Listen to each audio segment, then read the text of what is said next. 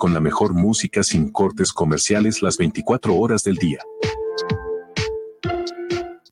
Estamos de regreso, aquí en Guanatos FM Network. Continúa con nosotros.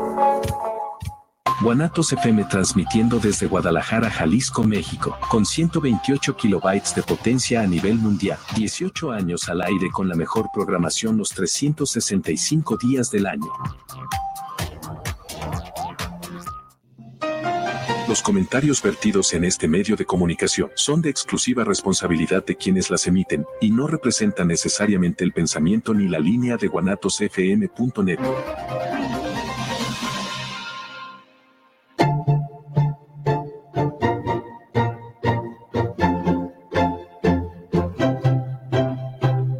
Bienvenidos a su programa Salud en Familia, Infórmate y Decide, un espacio de información y orientación para la creación de estilos saludables de vida.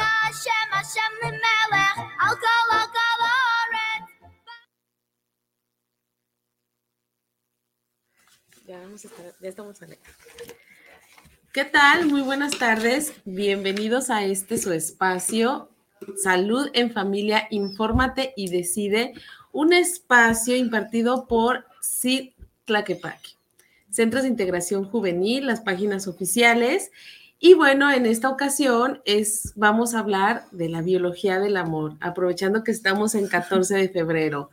Y para iniciar, me gustaría presentarles a nuestra invitada el día de hoy, que es la doctora Denise Becerra Loaiza. Bienvenida, doctora. Muchas gracias. Y bueno, pues ella es bióloga experimental y maestra en ciencias biomédicas de la Universidad Autónoma de Sinaloa. Doctora, tiene un doctorado en genética humana, es egresada de la Universidad de Guadalajara con experiencia en investigación en inmunogenética y docencia en bioquímica y también psicología médica en ciencias de la salud. Bienvenida a este tu espacio. Muchas gracias, mira, un eh, regocijo estar aquí hoy el día de hoy contigo hablando sobre la biología del amor.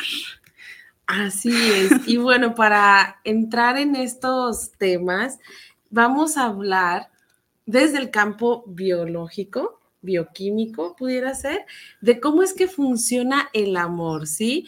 Eh, durante toda esta transmisión pueden escribirnos sus mensajes, sus dudas. Vamos a estar hablando de cómo funciona, por qué reaccionamos de esta manera y también, este, pues, cómo se aplica también en las relaciones tóxicas y qué tanto de esto se termina pareciendo a un proceso adictivo. ¿De qué más vamos a estar hablando en el, en el programa? Muy bien, pues vamos a estar hablando primeramente sobre procesos evolutivos, que es por qué nos relacionamos en pareja, es decir, el emparejamiento. Para empezar, mencionaba Darwin que era importante la adaptabilidad o la adaptación al medio ambiente pero para esto participaban la selección natural. Entonces era la guerra sobre el más apto, era el que persistía, pero para persistir, pues tenían que suceder pues cuestiones de reproducción sexual. Entonces, primeramente decimos, pues el amor no es lo mismo que eh, las relaciones sexuales, por así decirlo, pero nosotros hay que pensar que somos diferentes a los animales porque tenemos la parte reaccional. Entonces, Compartimos el 95% de nuestros genes con los chimpancés, sin embargo, contamos con nuestro córtex prefrontal, que es el que nos hace eh, ser lógicos, razonar sobre las acciones. Se supone, aunque se menciona mucho que pues el amor es ciego, ¿no? Entonces, ¿qué afectación tiene el amor en nuestro córtex prefrontal? Prefrontal primeramente, que es si tomamos decisiones de manera racional, lógicas, el peligro y las decisiones, pero entonces, ¿qué pasa cuando estamos enamorados que a veces no tiene nada que ver con la lógica? Así es, entonces justamente vamos a entrar en materia de toda esta parte científica, porque muchas veces caemos en ideologías que terminan llevándonos a la ansiedad, la depresión o incluso nos terminan sumergiendo en relaciones tóxicas. Y de ahí derivado, pues también como en cuestiones de sustancias lo tenemos como un objeto de amor como algo que sentimos que necesitamos y también se da mucho en la cuestión de la dependencia y codependencia emocional. Bienvenidos a este su programa. Recuerden que pueden escribirnos y hacer sus preguntas. Y pues vamos a iniciar en materia. ¿Qué te parece, Denise? Muy excelente. Excelente. Para empezar, ¿quisieras empezar con algún tema? o No nos vamos sé. directito a qué es el amor. Vámonos directito a qué es el amor. Perfecto, vamos iniciando. Bueno, para empezar, tú las de, pues como tú eres una psicóloga experta en el tema, el amor realmente es una construcción social. Como tal, el amor lo experimentamos con una estimulación por neuropéptidos que incluso se dan eh, realizado experimentos en madres que han tenido hijos vía vaginal y en aquellas que quizás ha sido por cesárea, los niveles de oxitocina son diferentes.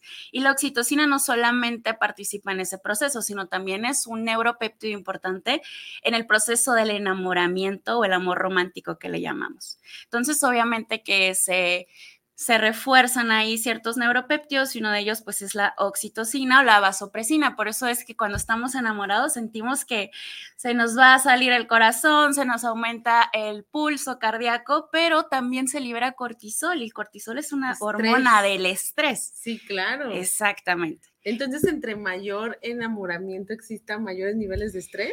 Claro, sobre todo por este proceso que les mencioné de lo que mencionaba la selección natural Charles Darwin. ¿Qué, ¿Cuál es el objetivo de emparejarnos?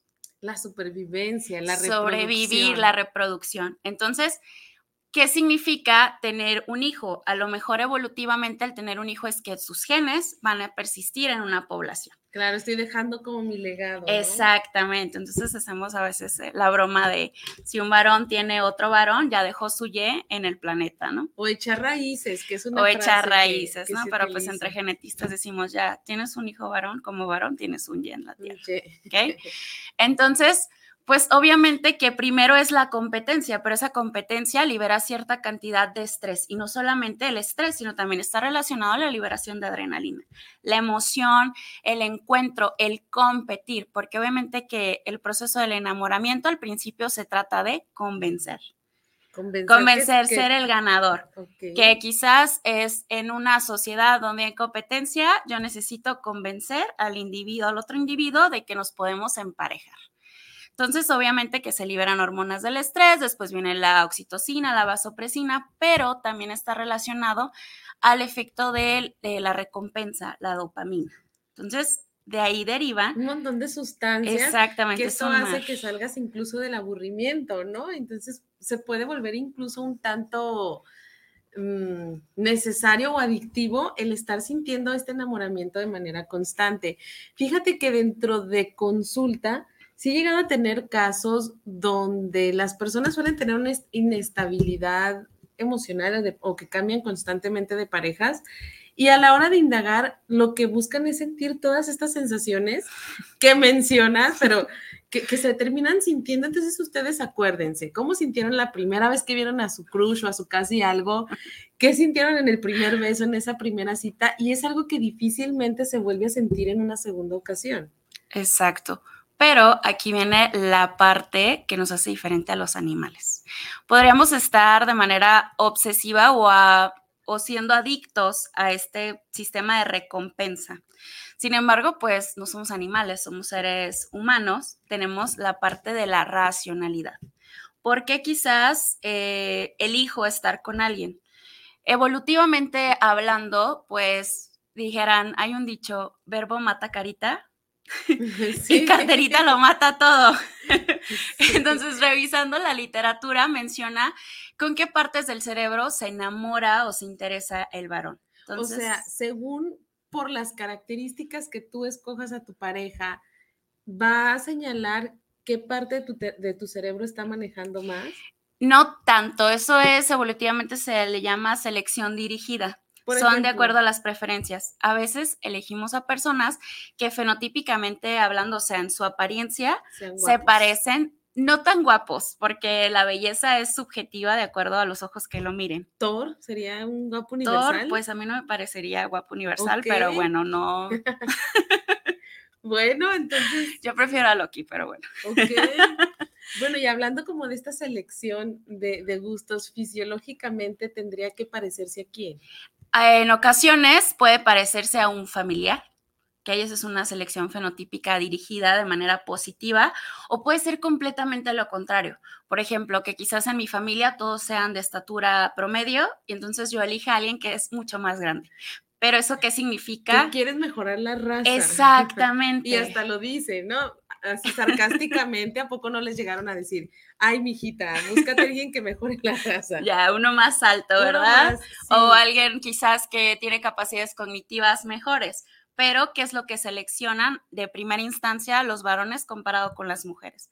Las mujeres, eh, evolutivamente hablando, y esto lo dicen los artículos, por el área del cerebro que se estimula, eh, somos más como auditivas, nos llevamos más por las emociones y con aquella persona que nos brinda seguridad.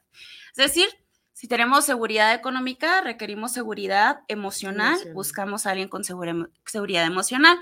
Pero ¿qué pasa entonces cuando la lógica es todo lo contrario a esto? Pero ¿qué pasa? A ver, Miriam, ¿qué sería lo contrario a esto? Por ejemplo, ah, cuando tú económicamente quizás estás bien y escoges, necesitas como algo emocional, pero tú terminas escogiendo a alguien que emocionalmente es muy carente, pero que económicamente también tiene un buen nivel económico. ¿Pudiera ser el caso? Podría ser el caso, pero entonces, ¿cuál sería el efecto de la recompensa? ¿Eso realmente nos haría sentir bien de manera racional? Pues no. Pues no, entonces la lógica es todo lo contrario a lo que los científicos mencionan en los estudios animales. Entonces, el hombre se enamora por la vista, que es lo que le agrada a sus sentidos, y la mujer es más racional, por así decirlo, pero pues a pesar de que sabemos que estas neuropéptidos y la señalización bioquímica puede ser perfecta, pues hay un trasfondo en cuanto a la decisión y la cognición. Qué interesante. Y por ejemplo, aquellas mujeres o aquellos hombres que terminan escogiendo a alguien que no les puede aportar ni económica, ni emocional, ni físicamente, que, que hasta dicen, oye, qué suerte tiene este, esta chava o este cuate, ¿no? Ni, ni para acá ni para allá. ¿Eso de qué nos está hablando a nivel biológico? Pues nos está hablando que el comportamiento humano es más complicado que los procesos bioquímicos y neuroquímicos y que la neuroendocrinología. Ok, entonces a lo que entiendo es que de acuerdo a tus necesidades, entre más se adapte esta selección de pareja a tus necesidades básicas, ya sea primaria de vivienda o, afectivas, va a ser, digamos, lo más adecuado. Podría decirse, hablando en el deber ser. En el deber ser. En el deber ser. Y en lo que es. Y en lo que es, pues entonces yo diría, vamos a hacerle un perfil genético y epigenético a todos para ver qué está sucediendo, porque es difícil de manipular los neurotransmisores. Tiene que haber incluso cierta, cierta afinidad biológica como tal. He escuchado de casos de personas que tienen una pareja y nada más no pueden embarazarse. ¿sí? Y cambian de parejas y al mes ya quedaron embarazados, ¿no? Entonces, hasta en esta cuestión de reproducción tiene que haber cierta afinidad por ahí leía que hasta la temperatura, así, todo, todo tienen que ver. Selección natural. Selección natural. Aunque nuestra reproducción no sea de manera azarosa, sino más bien dirigida, pues la selección natural en esos procesos está haciendo una vez más pues de las suyas. Así es. Entonces, y también comentabas algo que se me hizo súper interesante, que las personas que nacen por parto natural y las que nacen por cesárea, procesan diferentes niveles de oxitocina. Eso quiere decir que los que nacimos por, yo nací por natural, por ejemplo. Yo también. Sí. ¿Eso qué significa? No sé. ¿Eso qué significa a nivel bioquímico? Que pues eh, no sé cuánto tiempo recibiste lactancia materna de ese, ¿no? También tiene que ver en esta Claro, tiene que ver del amor, porque con quién comenzamos nuestras relaciones interpersonales, con los que están a nuestro alrededor, nuestra padre, nuestro padre, nuestra madre, nuestro entorno. Y ellos son los que nos enseñan, pues, cómo relacionarnos. Y obviamente que es muy importante el núcleo familiar. Entonces, ese primer apego sobre la oxitocina, el alimentarse del seno materno, porque incluso después del, parto o durante el parto se libera oxitocina y la misma oxitocina estimula que eh, los pechos pues logren eh, producir, leche. y comenzar la lactancia. Entonces es sumamente importante. Ese primer contacto, con el primer ser humano es crucial para nuestro cerebro, es crucial. ¿Y cuando es por cesárea? Pues ahí viene el problema, porque, o sea, también en ocasiones no existen problemática en este proceso de la lactancia, pero en otras sí. Entonces, obviamente que el conocimiento es limitado porque se necesitan hacer ensayos aleatorizados o medir las, los neuropeptios, además de que duran muy poco, pero eso es lo que se sabe. O sea, la oxitocina está encargada de este proceso y entonces si no existe una preparación que no es tanto de pensar de si voy a ser madre ya, oxitocina, libérate, entonces debe de ser un proceso diferente.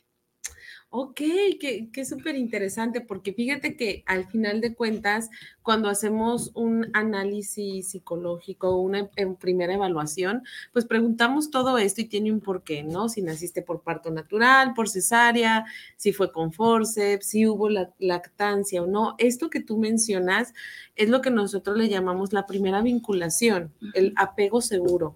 Es el primer apego que generamos los seres humanos. Se supone que debe de ser seguro porque es el sentirte protegido con la mamá. ¿Qué pasa cuando una persona, por ejemplo, pues fallece durante el parto o por circunstancias de la vida tiene que dar al bebé, etcétera? Pues claro que hay un impacto, sin decir más, pues en la vida amorosa, de la vida adulta de esta persona. Exacto. Hay algo que le llaman naturaleza versus crianza, que en inglés es nature versus nurture.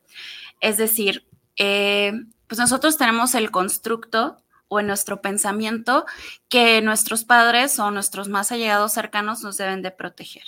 Pero entonces, ¿qué sucede a nivel cognitivo y no solamente cognitivo? Porque se sabe ahora que incluso la respuesta inmunológica está regulada pues por cuestiones neurológicas, hormonales. Es decir, si yo tengo un estado de ánimo pues decaído, esto va a estar involucrado con la síntesis de ciertos neurotransmisores y esos neurotransmisores pues, van a afectar mi sistema inmunológico. Entonces, ¿de qué manera? Obviamente esto no se sabe. La neuroinmunoendocrinología es algo que es un parteaguas o va iniciando, pues porque el sistema inmune es muy complejo y sobre todo el endocrinólogo. Eh, entonces, pues ¿Qué puede ser en el deber ser? ¿Quién te debe de proteger? ¿Realmente se van a generar quizás los mismos lazos? Obviamente que se tendrían que estudiar a los individuos en qué es lo que pasa, en qué manera pueden fluctuar sus niveles de ciertos componentes químicos a lo largo de sus experiencias. No solamente cuando estamos enamorados, porque el, el enamoramiento podría asociarse a un sentimiento positivo, pero pues a veces no es tan positivo. Sí, fíjate, bueno, al menos como psicóloga, pues, ¿qué te puedo decir? No, normalmente cuando acuden las personas a terapia es por una cuestión de dependencia, ¿no? Y no solamente las sustancias de drogas, vemos que alrededor de la vida de la persona existe un apego y una dependencia emocional a la pareja, a los padres e incluso a los hermanos. Entonces, de este lado escucho como más esta parte desfavorable Claro, porque eso vamos al psicólogo, ¿no? Claro. Normalmente no vamos cuando estamos súper bien, estables y súper sanos en una relación. Por favor, ya, ya lleguen, denme esperanza. Pero entonces, este, me toca escuchar de este lado cuando no. ¿Cuándo sabemos que sí, que sí es algo que es favorable, que sí es algo agradable? ¿Cómo nos lo va indicando nuestro organismo? ¿Cómo se siente en el cerebro? La cuestión este, cognitiva, bueno, cómo se va modificando incluso, ¿no? Pues de manera personal, mi opinión es, pues, ¿cómo puedes saber realmente que algo te hace bien? Pues se supone que te hace sentir bien. ¿Ok? Pero hay algo bien importante que la literatura menciona, que derivado del proceso del amor romántico, del enamoramiento, hay factores que no son tan positivos. Por ejemplo, eh, es un estresor.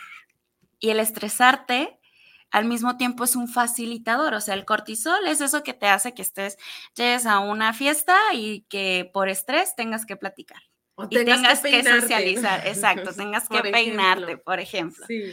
Pero entonces nosotros relacionamos al cortisol como algo malo, pero nuestro cuerpo, ¿cómo lo estaría interpretando?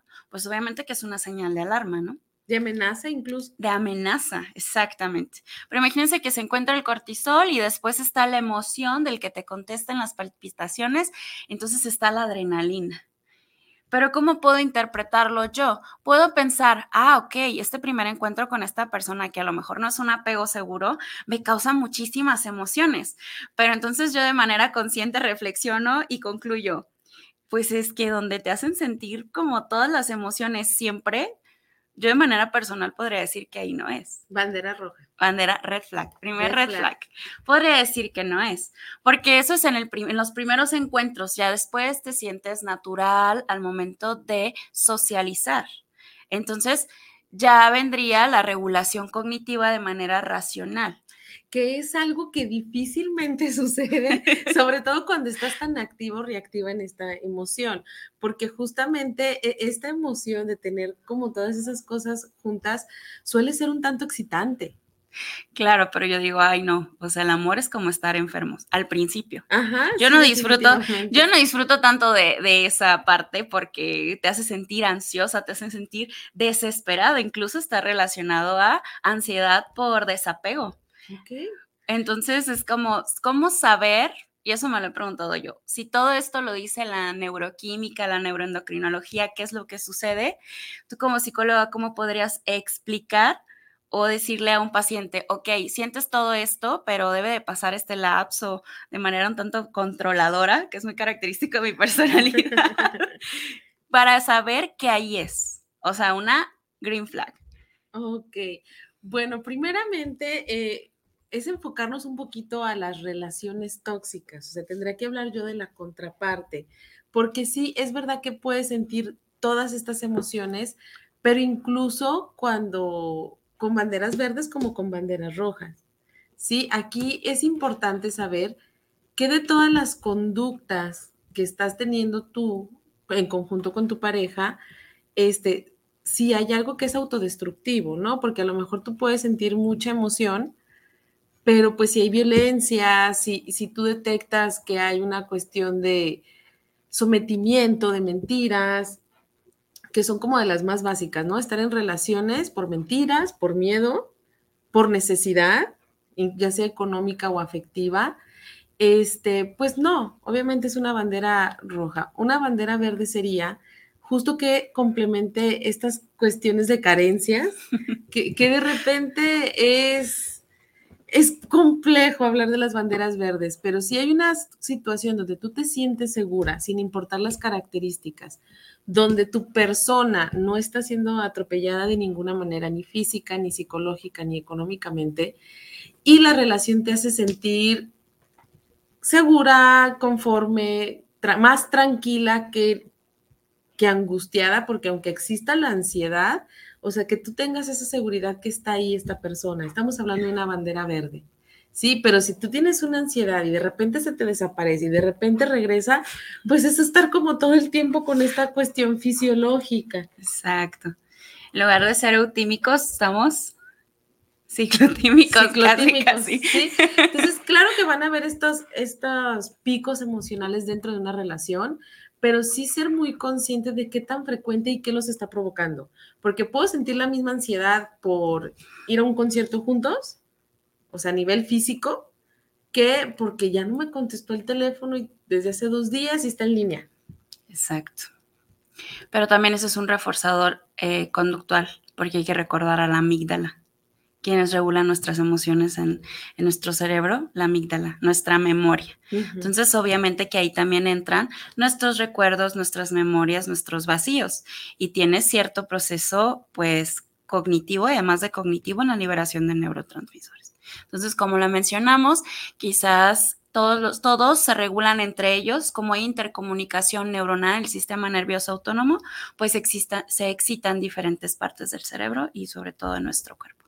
Por eso también puede ser un reforzador conductual del porque yo sé de manera consciente que esto no me agrada, pero porque quizás lo sigo haciendo. Entonces, obviamente que necesita un poco más. Es algo así como, yo lo pudiera comparar, justo esto que estás diciendo, como cuando no te pones el cinturón en el carro. Está tin, din, din, din. Entonces, es, un estímulo aversivo. O sea, lo que quieres es quitarlo. A la música. Lo que quieres es quitarlo, no alcanzar eso como premio, sino quitar ese estímulo. Entonces, ¿qué haces? Ay, con tal de que quitar ese ruidito me pongo el cinturón, ¿no? Exacto. Entonces, algo así pasa a veces con, pues con las parejas, con las emociones o con el consumo. Pasa muchas veces que ya no es tanto el deseo de consumir cierta sustancia, es la necesidad de quitar el malestar que me genera la abstinencia. Y entonces, eh, aplicándolo a, las parejas, fíjate que me ha sucedido mucho en consulta que he detectado como cierto ciclo adictivo donde entonces me peleo, incluso ya de manera consciente genero un conflicto, porque la sensación de la reconciliación es tan intensa que lo... Es euforia. Es esa euforia, exactamente. Entonces, ya para lograr esa euforia, tengo que primero pelear. Y hay, hay relaciones donde es pleito, reconciliada, pleito, reconciliada. Y así golpes. golpes. Y entre más intenso, más intensa es la reconciliación y el proceso de la euforia y la dosis. Eh, recuerden, es como nuestras neuronas, nuestro cerebro, nuestros receptores. Es igual que con los medicamentos, que con las sustancias o con lo que sea. Es dosis, respuesta. Cada vez voy queriendo más, más, más. Si quizás será un periodo breve y ya después genero resistencia, más. Es lo mismo con nuestro cerebro. Entonces, nuestro cerebro, yo les menciono a mis alumnos, ¿por qué creen que les gustan tanto las sabritas? ¿Por qué creen que les gustan tanto las bebidas azucaradas? Y creo que con eso se comienza en el sistema de recompensa, porque a un niño que nunca le han dado una bebida azucarada, pues ni siquiera le llama la atención el refresco, ¿no? Pero un niño que ya sabe qué es lo que se siente, que su cerebro ya es como que dice, sí, azúcar, ¿no? Es lo mismo. Y yo considero que es lo mismo cuando entre las relaciones interpersonales. Y sobre todo en este sistema de, eh, ok, pasa esto, te recompenso. Ah, súper mejor, ¿no? Ok, y pudiera ser también, eh, ahorita está muy de moda el término narcisista. Sí, ahorita ya todo mundo está. Hay muchos narcisos, en, el, en el jardín. En el, mundo, y ahorita ya todo el mundo me pregunta, oye, Miriam, creo que mi novio es narcisista. Y oye, le digo, no, claro que no. El narcisismo o el trastorno narcisismo va más para allá. Pero sí está muy de moda este término y he, visto mucha publicidad en TikTok, en YouTube, en las redes sociales, hasta libros que ya empezaron a sacar, podcast. Bueno, es un bombardeo con este tema del narcisista. No sé si te, ha tocado también verlo. Y entonces todo el mundo ahí vamos identificando, ¿no? Pero ¿qué pasa en, en estos casos o por qué pongo este ejemplo?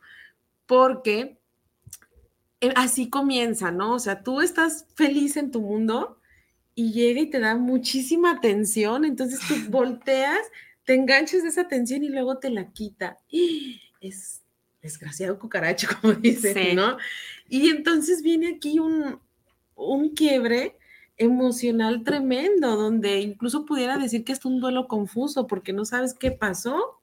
Pero siendo perfectos y racionales ¿qué, se debe de hacer? Nosotros desde afuera mencionamos este escenario. Sí. Y decimos, ok, eh, primero es esto del premio, me hace hacer sentir súper bien, la euforia, me siento agradable así. ¿Cómo le llaman ellos? Tiene un nombre, ¿no? No sé. Bueno, no lo recuerdo ese no lo recuerdo. Pero también está de súper moda ahorita.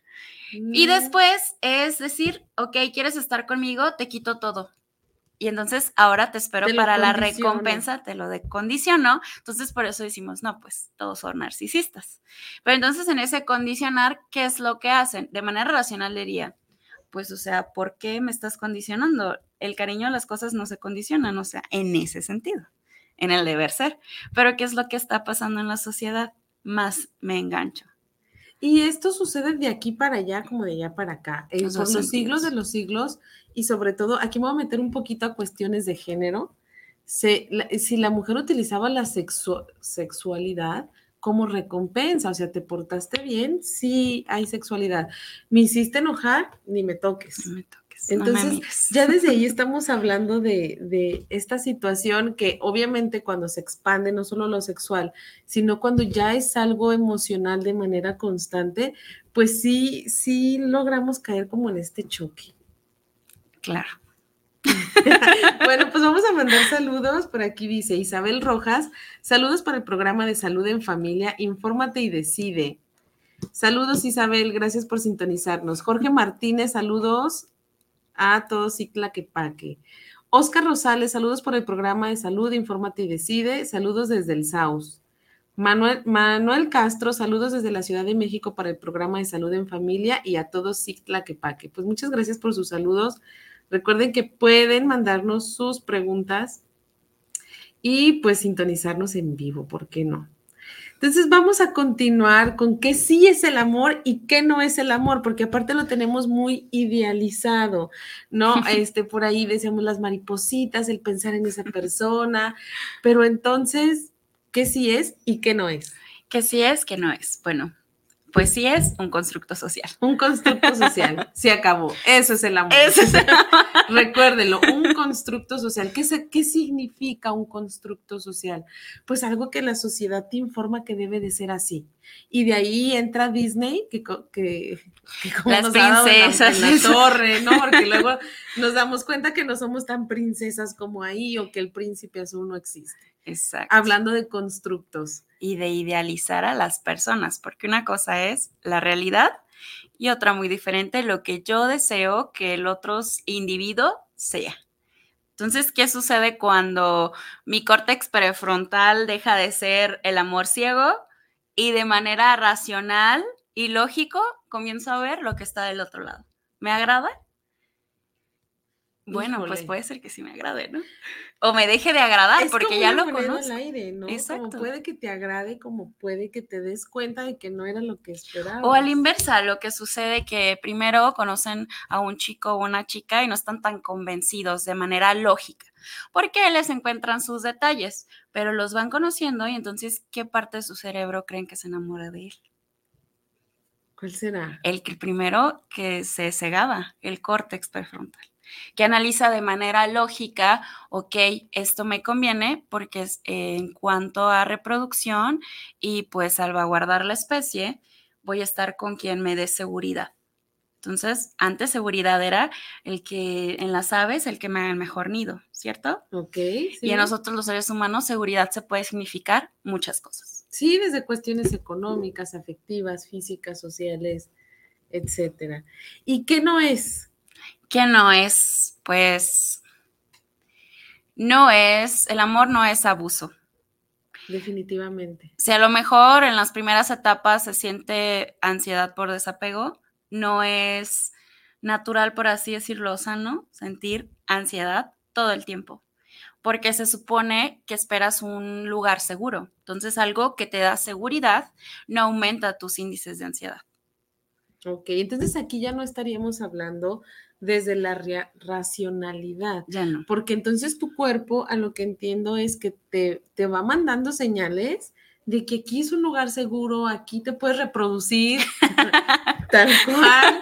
O sea, aquí está bien y aquí no. O sea, hay, hay alerta. Por eso es que empieza la ansiedad. Cuando sentimos ansiedad, recuerden que se activa la amígdala del miedo esta cuestión cerebral donde te está indicando que estás en peligro. Obviamente el cerebro no va a decir en peligro de una balacera, de un perro que te va a morder, solamente es peligro y lo vas sintiendo así. Entonces, a veces lo razonal no es suficiente para tomar acciones dentro del amor o el enamoramiento, porque desde la creencia, desde este constructo es, no, yo me tengo que quedar con el papá de mis niños, por ejemplo, que es de los constructos que más, más difíciles de, romper, eh, porque tenemos que tener una familia unida y estable. Pero dentro, o sea, hay unos niveles de ansiedad tremendos porque... Cierran la puerta y vuelan los platos. Casi, casi, ¿no? Y aparte ni economía, ni afectividad, ni nada. ¿Qué, es, qué están enseñándole a sus hijos sobre qué es lo que es un lugar seguro? y entonces qué tipo de relaciones van a tener en el futuro. Y desde ahí es, lo que hablabas de nuestros recuerdos, de todo el proceso de información que ya traemos. Entonces, imagínate, ¿a ti por qué te da ansiedad que, que la persona no te llame? Pues porque dentro de tus recuerdos ya viviste lo que es el abandono. Exacto. O ya viviste lo que es el rechazo. Y entonces tu cerebro comienza a mandar señales de que aquí es algo similar y estás en peligro. Las conexiones del consciente con el subconsciente y las memorias y los recuerdos. Exacto, pero en vez de correr, como que haces clic, haces match. ¿Por qué? La que te checa, te checa. sí. Obviamente que tiene que ver con cuestiones del, del subconsciente de la conciencia. Podemos ser muy conscientes de algo, pero por algo están tantos dichos. Lo que te choca, te checa. Porque de manera subconsciente quizás aprendiste, lo guardaste en tu memoria para siempre. Entonces tu cuerpo solamente dice, ok, entonces, aunque siento que está mal o que no me siento bien, pues es lo único que conozco. Entonces, siempre debemos a lo desconocido, pero a veces lo, lo, desconocido puede ser explorar y puede resultar un poco mejor. Obviamente que tenemos que sanar la parte de los patrones conductuales, porque en muchas ocasiones mencionamos, es que tengo muy mala suerte. ¿Por qué? O sea, uno y luego el otro y el otro y el otro, la otra, y voy repitiendo lo mismo. Entonces, ojo, ¿quién es el problema? ¿Soy yo? Tengo que mirar hacia mi subconsciente y de manera consciente resolverlo, ¿no? Incluso hasta por manada. Fíjate que conozco un caso, un caso bien, peculiar. Eh, una familia que son como 10 hermanas y, y, uno o dos hombres y a las 10 las dejaron. A las 10. las dejaron. Ah, de que el marido se fue, las dejó, les pidieron el divorcio, uno ya no regresó, o cosas así, ¿no? Y el único hombre pues enviudó. Entonces, sí era una cuestión como muy marcada y, y hablando desde los patrones, pues también hay que fijarnos cómo está nuestro núcleo, nuestro entorno, porque al final de cuentas es el ambiente en el que nos desarrollamos, es lo que nosotros aprendemos eh, y de manera inconsciente, que claro que no lo deseas, pero pues tú haces lo que aprendes. Es como ahorita hablamos español, pues porque nos lo repetían muchas veces. Muchísimas veces. no podemos de repente dejar de hablar español. Pero entonces, eh, a ver, yo te lo pregunto a ti. ¿Qué sucede con la excepción? Con aquel individuo que a lo mejor de manera reflexiva, consciente, dice, yo no quiero seguir los mismos patrones. Y entonces va contigo a terapia, ahí le haces unas magias, ¿verdad? y esa es la excepción. Entonces, ¿qué está pasando con ese individuo? ¿Qué es la excepción? Que decide no seguir patrones de su familia. Ok, aquí hay algo que se llama resiliencia, que creo yo que sería un caso perfectamente bien identificado de resiliencia, porque dentro de este aprendizaje es o aprendo cómo se hace o aprendo justo lo que no quiero ser. Y entonces, eh, desde el aprendizaje de lo que viví, sé que esto no quiero, ¿no? Y entonces pasa eh, que, por ejemplo, si la mamá es sumisa, nueve son sumisas, pero hay una bien rebelde. sí. Bien contreras. Bien contreras. Entonces, pudiéramos decir que es resiliente y aprendió, pero no desde la repetición, sino desde lo que no se debe de hacer. Lo que no desea repetir. Lo que no desea repetir. Entonces también se aprende de las malas experiencias, no solamente de las buenas. Así es. Y por ejemplo, en el caso de las sustancias, Denise, ¿qué, ¿qué, tanto se conecta esta cuestión de la sustancia con la pareja y el amor? Porque a nivel químico es muy similar. Es muy similar. Eh, por ejemplo, en la literatura se menciona que el amor romántico está relacionado con el aumento de la agresividad. Entre más romántica, más agresiva. Por así decirlo, pero ¿qué es lo que sucede? Por ejemplo, en la competencia del sexo entre quién, a qué pareja voy a elegir durante cierto periodo de tiempo, los hombres incrementan sus niveles de testosterona y la testosterona está directamente relacionada pues con la agresividad. Pero también en el sistema de algo que se llama hicieron un estudio en animales, que eran aquellos animales que preferían la monogamia, aquellos que no. Entonces, ¿cómo lo podíamos trasladar al ser humano? Y, y muy cómicamente menciono yo, porque dices, ok, ¿por qué alguien prefiere estar en este rush del enamoramiento y de que, ok, sí, siento súper padre la euforia y ya pasas a ser secundario. Secundario y la que sigue y la que sigue. Pero curiosamente, este sistema de recompensa no se relaciona al placer. Realmente es conductual y racional. O sea, yo elijo hacerlo, no porque me, dé, me, me cause un aumento de dopamina o porque sienta placer. Esas son las relaciones. Entonces, obviamente que es un vacío, porque ¿por qué no elegir a una sola pareja? Si una sola pareja o el emparejamiento es el aspecto evolutivo que nos ha hecho pues persistir, Subsistir. exactamente, y evolucionar como tal. Entonces, ¿qué está pasando ahora? ¿Estamos involucionando? Puede ser, Podría ser, ¿verdad? pudiera ser. Pero ni dicen- siquiera, pues ¿Tú qué podría ser. ¿Yo qué creo? Pues un poco, porque evolutivamente hablando de nuevo, lo que nos hace pertenecer a la especie como sociedad, pues es porque somos gregarios. Y como seres gregarios, como sociedad, pues nos apoyamos entre todos, la sinergia. ¿Qué pasa cuando no nos estamos reproduciendo? Pues obviamente que antes era, ok, cuida el planeta porque tus hijos van a estar ahí. Quizás ahora hay más conciencia, aunque no tengamos hijos o si tenemos mascotas, eh, pues podemos eh, almacenar la basura, reciclar ropa, bla, bla, bla. Pero entonces, de manera racional, ¿quiénes están reproduciendo? Que las personas que quizás quieren mantener el planeta. Entonces hay muchos aspectos. Si bien puedo ser no monoga no creer en la monogamia, pero tampoco reproducirme. Entonces mis genes ya no van a persistir en la sociedad. Entonces ya no lo estamos haciendo por ser gregarios, sino al contrario, estamos tendiendo a no querer ser seres sociales completamente hablando, sino solamente para lo que nos conviene. Ok, entonces pudiéramos decir a grandes rasgos que estaríamos dando un pasito hacia atrás y estamos cayendo en el egoísmo. Podría- Traducción. Traducción. ¿Pudiera ser?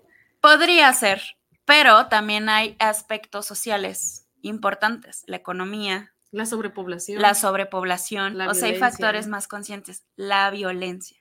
Pero entonces ahora ya las edades van a ser menos de acuerdo a las cortes. Ahorita hay más individuos de mayor edad que no están en edad reproductiva y los que están en edad reproductiva no se quieren reproducir. Entonces, como sociedad, ¿qué es lo que nos va a mantener? ¿Qué, qué población? Ya no va a haber un corte de renovación. Pero obviamente eso pensando en, pues, todo lo evolutivo. Incluso hay países este, donde ya, ya llegó ese punto donde la mayoría de las personas ya son adultos mayores, de adultos a adultos mayores hacia arriba, ¿sí? Y entonces hay un problema porque incluso en las escuelas, tiendas, en a cuestión económico y a nivel social, pues sí está teniendo un impacto. Incluso están mandando a traer, traer gente de Latinoamérica que, que justo por territorios también tiene mucho que ver este, esta manera evolutiva de reproducirnos. Eh, en Latinoamérica pues tendemos más a reproducirnos. Entonces, ¿qué hacen? Abren becas, programas para que migres con tu familia y se te apoye para que, pero en familias, ¿no? Te dicen, si tienes niños menores, puedes venir. Y estás en edad reproductiva, en edad laboral, aquí tenemos trabajo viviendo para ti. Pero sobre todo aquellos que son solteros les ofrecen trabajo allá para que repoblen eh, pues esa zona. Así es. Y en cuanto a las adicciones, Pues a las adicciones es, es igual subjetivo, pero igual es el sistema de recompensa. Y las adicciones obviamente que tiene que ver con el consumo de ciertas sustancias que alteran los neurotransmisores que están relacionados con la agresividad, algunos de ellos. Pero no tanto en eso, sino que el sistema de neuronas eh, se encuentra un poco a veces bloqueado a los neurotransmisores que podría decirse son los buenos y entonces evoca quizás las respuestas malversadas a nivel cognitivo neuronal. Entonces sí o sí, cualquier tipo de sustancia que ingrese a tu cuerpo va a tener impacto a nivel biológico en neurotransmisores, eh, bueno, en muchas áreas, ¿no? Pero en sí, en tu comportamiento y en tu manera de responder, claro que va a ser sesgada, aunque digan, a mí no me hace daño, A mí ¿no? me hace nada, yo sí O- lo controlo. O yo lo puedo controlar. Entonces, No. desde la- lo que la ciencia dice, ojo, no lo que digo yo, no lo que dice Denise, desde los estudios científicos, pues a lo que nos estás diciendo es esto es algo que no existe. Porque entonces desde que altera tu capacidad de responder, pues entonces ¿cómo vas a controlar algo cuando ni siquiera eres tú al 100%? Exactamente. Y a veces nosotros, siendo nosotros mismos, hay cosas y hay áreas que se nos, se nos dificulta controlar, ¿no? Eh, por ejemplo, ¿cómo salir? Ya que entramos en en este juego de recompensas, que del narcisista, que, que ahorita dije esa palabra y, y por aquí ya llegaron Ya preguntas. llegaron muchas preguntas. Sí, estamos hablando del amor, entonces aprovechen. Este, desde este sistema de recompensas, ¿cómo podemos salir desde un aspecto más racional, más biológico de una situación así? Porque a nivel emocional, pues yo te puedo decir, ¿no?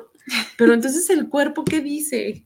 ¿Qué, ¿Cómo funciona esto? Pues el cuerpo, así como el tablero del, del coche, enciende las luces. Entonces, ¿qué es lo que nos toca hacer? Pues ir a terapia, ¿no? Porque no podemos decir, ok, este neurotransmisor número 3, receptor número 4, ¿Qué ganas? actívate, ajá, o bloqueate ya, para que no me nubles la, el juicio. Entonces, mientras estamos enamorados, esto, esto es bien importante que lo tengan, porque el enamoramiento es, puede pasar incluso hasta con los amigos, pasa con la, con la sustancia que tú escojas y por supuesto, pues pasa con la pareja. Entonces, entender que nuestro juicio está nublado, o sea, de eso que estamos viendo, de esto que estamos sintiendo, no es del todo real. Pues la idealización es, forma parte de qué es lo que yo quiero ver, ¿no? Ok, ¿qué escojo ver? ¿Qué escojo ver? Pero ¿qué pasa en los matrimonios o en los noviazgos de años? O cuando ese córtex prefrontal deja de estar ciego y me doy cuenta. Pero entonces ahí entra la racionalidad y la conciencia, que es lo que yo estoy eligiendo. Porque duran matrimonios muchísimos años, dicen, es que yo estoy enamorada desde el primer momento en que lo vi. Porque a lo mejor de manera racional fue la mejor elección y esa persona, aunque tiene sus detalles, porque no somos perfectos, pues sigue siendo su apego seguro lo que desea quizás, o no tanto lo que desea, sino que en el ser es lo que mejor le va. Pero ¿qué pasa cuando ya dejamos del amor ciego, nos damos cuenta, dicen, no, pues para titas, ¿para qué las quiero, verdad? Claro, que a veces también están los juicios, los preceptos sociales de decir, es que ya llevo mucho tiempo, ya es demasiado tiempo, ¿qué va a pasar? ¿A quién voy a conocer? Entonces, eso también es sumamente importante. Recuerden, siempre podemos volver a empezar como si fuera la primera vez con cualquier suceso, persona, trabajo, situación social, lo que sea. Entonces, eso es algo muy, muy importante. Todo cambio nos va a generar ansiedad, pero como vimos en cuanto a la neuroendocrinología, eso es, forma parte del proceso biológico. Entonces, es muy importante identificar y procesar justo esto que mencionas, entender pues que ante el cambio vamos a reaccionar, tenemos que reaccionar y de alguna manera es natural que tendamos a sentir esta ansiedad. Y eh, la ansiedad, pues claro que empieza a mandar muchos pensamientos rumiantes. ¿Qué es esto? Pues que están dando y dando vueltas. ¿Por qué? Porque es un cambio al final de cuentas no sabemos qué sigue después de ese cambio y el no tener esa certeza realmente puede ser muy angustiante, sobre todo para las personas que tienen apego eh, ansioso. porque luego está el apego evitativo, ¿no? Que son las personas que huyen, nada más detectan amor y corren. Adiós, adiós. Adiós, ahí nos vemos, me, me llamaba, ¿no? Y las que tienen apego ansioso es como esta necesidad de agarrarte de, de algo o de alguien, pero pues al final de cuentas entender que tenemos que pasar por estos procesos porque los cambios existen a lo largo de nuestras vidas. Eh, es impactante ver cómo todos los días, cuando hacemos entrevistas, nos podemos dar cuenta que un primer consumo fue después de un cambio significativo en la vida de la persona, ¿sí? Hablando de cómo inició un proceso de adicción crónico o agudo. Claro, y está muy relacionado, por ejemplo, en los estados de ánimo como eh, tristeza extrema, que en los cuales pues no tenemos los neurotransmisores que nos causan quizás un poco de felicidad o están desregulados. Entonces, ¿qué es lo que pasa? Con el consumo de sustancias nos sentimos mejor y eso hace un gancho. Entonces, si yo me siento triste, la tristeza es normal, es un sentimiento. Entonces, pero si esa tristeza es crónica, obviamente que en lugar de buscar cómo resolverlo de otras maneras, es lo voy a resolver con algo que está cercano, que a lo mejor y no es la mejor opción, mejor dicho, no es la mejor opción. Exactamente. Y por ejemplo, hablando de cuestiones instintivas y de supervivencia, cuando yo sé que este químico me va a hacer daño o que combinado con la situación que estoy pasando, me va a llevar a un proceso de muerte, porque pues al final de cuentas son pulsiones de tánatos, dijera Freud, ¿sí? Como estas conductas autodestructivas, este, es contrario a nuestra biología, a nuestra naturaleza. Exacto. Pero recordemos que nuestros, esos señales que nos mencionan de signos de alarma, de esto es peligroso, cuál decisión voy a tomar, pues están desregulados. Entonces, obviamente que en la toma de decisiones eso es sumamente importante. Por ejemplo, quien consume alcohol de manera consciente, racional, no está pensando en voy a manejar a exceso de velocidad, porque realmente su consciente pues no está ahí, ha salido del grupo, ¿no? Por así decirlo. Fue bloqueado. Ha salido del grupo, la conciencia ha salido del grupo, el buen juicio ha salido del grupo hasta canciones hay, ¿no? Entre más tomo, más guapo te pones. Exacto. Con esta percepción. Pero nuestros, nuestros sentidos no están del todo bien. Entonces, para ser seres conscientes, sensibles y además tener una introspección sobre esa sensibilidad, debemos de tener nuestros sentidos alerta. Entonces, ¿qué pasa si mis sentidos no están del todo bien? Pues mis juicios y mis decisiones no van a ser las adecuadas. Y entonces estamos yendo contra nuestra biología humana y todo aquello que sea en contra de la supervivencia, pues está indicando que necesitas ayuda, que no hay algo de tu razonamiento que no está funcionando, así lo entiendo. Y no solamente con, las cuestiones de, adicciones o de drogas, también puedo decir que estar dentro de una relación violenta, ¿sí? Este, pues también va en contra de tu supervivencia. Exacto. Por decir algo, ¿no?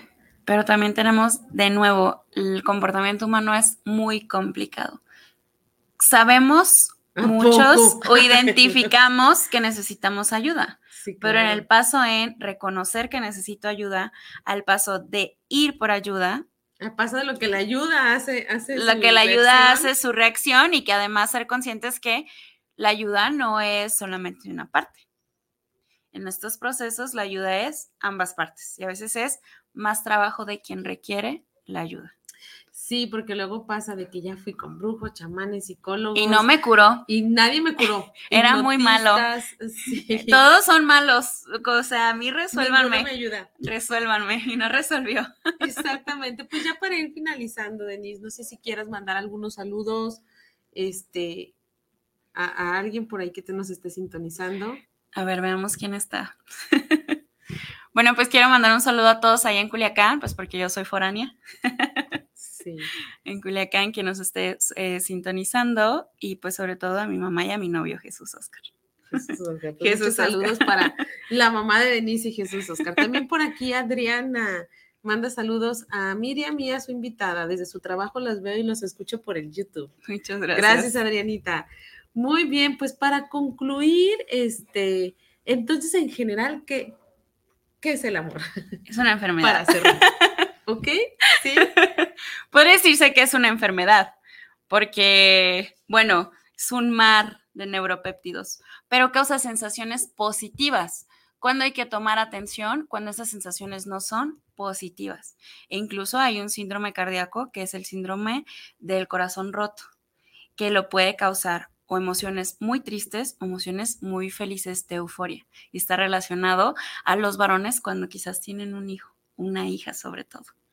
Oh my God, me dejas así. Mi papá tenía el corazón roto. Sí. Justamente, sí, tenía falla, ¿se llama falla cardíaca? Es una falla cardíaca. falla cardíaca. Pero es transitoria. Simula como un infarto al miocardio, se liberan eh, un poco de enzimas cardíacas, pero es, es muy poco es un tiempo, o sea, no hay necrosis en los cardiomiocitos. Pero se relaciona a emociones muy positivas o muy negativas. Pues era muy alegre, mi papá, muy intenso, de ahí saqué su intensidad, yo creo. hay que trabajarlo para, para evitar justamente este tipo de situaciones, ¿no? Y es como al final de cuentas la, cuestión emocional termina, eh, se termina somatizando desde la biodescodificación el origen emocional de las enfermedades y pues desde la biología, ¿cómo sería? Sí, igual. Igual. Igual. Por eso existen las enfermedades psicosomáticas, que la gran mayoría de los trastornos psicológicos psiquiátricos tienen una expresión orgánica. Entonces hacemos mucho énfasis en que el sistema nervioso es nuestro sistema detector de qué es lo que está sucediendo en nuestro entorno y es fácil resolver el dolor orgánico pero el, dolor físico, pero el dolor mental, psíquico, es el complicado, por esto que mencioné. Los neurotransmisores no duran tanto tiempo ejerciendo su efecto. Entonces, para hacer estudios en los niveles de cognición de qué es lo que está sucediendo, pues es sumamente difícil. Y además de que está lo conductual. Sí, que ya es cómo vamos a afrontar en nuestra vida cotidiana y con acciones esto que vamos sintiendo. Sí, y también este, analizar qué tan funcional termina siendo esto que yo estoy actuando, ¿no? Porque entonces si no, si no es muy Mi estrategias de afrontamiento están bien o bien este, yo menciono que quiero estar en esa situación porque no conozco nada más, pero ya estoy desensibilizado a las sensaciones que me pueden provocar, ¿no? Eso es, estamos hablando de un ser, en biología, de un ser ideal, ¿no? Hablando de bioquímicamente, pero pues hay otros muchos factores. Muy bien, recomendaciones para, para los que nos sintonizan, Denise. Recomendaciones. El amor es muy bonito cuando encuentras un lugar seguro, cuando quizás sí es importante vivir este primer proceso, la emoción porque ¿quién no quiere sentir un amor bonito, no? El, el, lo que yo digo, a mí me gustan mucho las cuestiones extremas. Menciono esto de andar en moto súper recio o súper alta velocidad. También se puede traslapar a sentir buenas emociones en los apegos interpersonales. Entonces, si sienten un lugar seguro, eh, pues puedan hacer, cuídenlo y cuídense también si ese lugar eh, se torna no seguro en algún momento. Si pasa ese tiempo del amor ciego y que ya comienzan a ser un poco más racionales, obviamente no vamos a ser cuadrados de todo, tiene que ser perfecto, todo lo tengo que controlar. Tiene sus pros, sus contras, sus cosas buenas y sus cosas malas, pero de manera racional y consciente, ese lugar es en el cual debo de pertenecer. El momento que tenga que pertenecer, claro, porque no estamos casados con la idea de que me caso y tiene que ser así siempre, no, la vida fluctúa. Así como estás en un trabajo 20 años, 25 años y después se acaba, las relaciones también son así. Y evolucionamos eh, no solamente en cuestión biológica, sino a nivel emocional y de manera integral. Y a veces uno evoluciona para un lado y uno para el otro. Entonces lo que antes hacía match, pues resulta que ahora ya no. Lo separa. Y, también es válido en, en ese autocuidado y el cuidar del otro, pues saber identificarlo. Exacto. Y poder salir de una relación de manera sana, es decir, muchas gracias por el tiempo que me proporcionaste, pero adiós. Nada de que pleitos y más problemas, porque esto también causa como algo, ¿no? Obviamente hablando de un ser perfecto, porque a veces uno quiere salir y otros no quieren. Es como que se, exactamente. bueno, pues mucho para reflexionar el día de hoy, el día de los enamorados. Esperemos que este tema les haya sido de su agrado, que lo analicen con sus parejas, con la finalidad de integrar lo que estoy sintiendo, lo que estoy pensando a cómo mi organismo va funcionando ante este constructo social llamado amor. Recuerden seguir nuestras redes, somos CIJ Tlaquepaque, denle like al Facebook. Denise, ¿hay alguna página donde te gustaría que te siguieran? Pues no tengo ninguna página. no. Bueno, si quieren aprender de biología, pues pueden acudir con ella a la Universidad de Guadalajara. Eh, te agradezco mucho el espacio. Me encanta haber estado contigo. Creo que fue una plática bastante interesante. En lo personal me llevo un montón de información y de notas, ¿por qué no? Y con esto cerramos el programa de hoy, agradeciendo a todos los que nos escucharon y nos mandaron sus saludos y esperemos y les haya gustado. Nos vemos el próximo miércoles con el tema de sobreviviendo mis emociones ante el cáncer. No se lo pierdan y muchas gracias. Muchas gracias a ustedes y a todos los radioescuchas. Con esto nos despedimos. Que tengan una linda tarde. Hasta luego.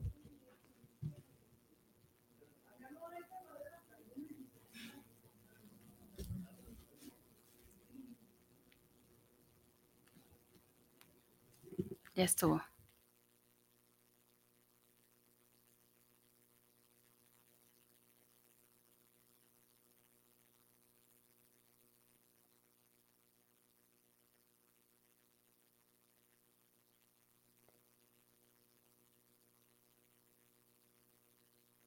Guanatos FM transmitiendo desde Guadalajara, Jalisco, México, con 128 kilobytes de potencia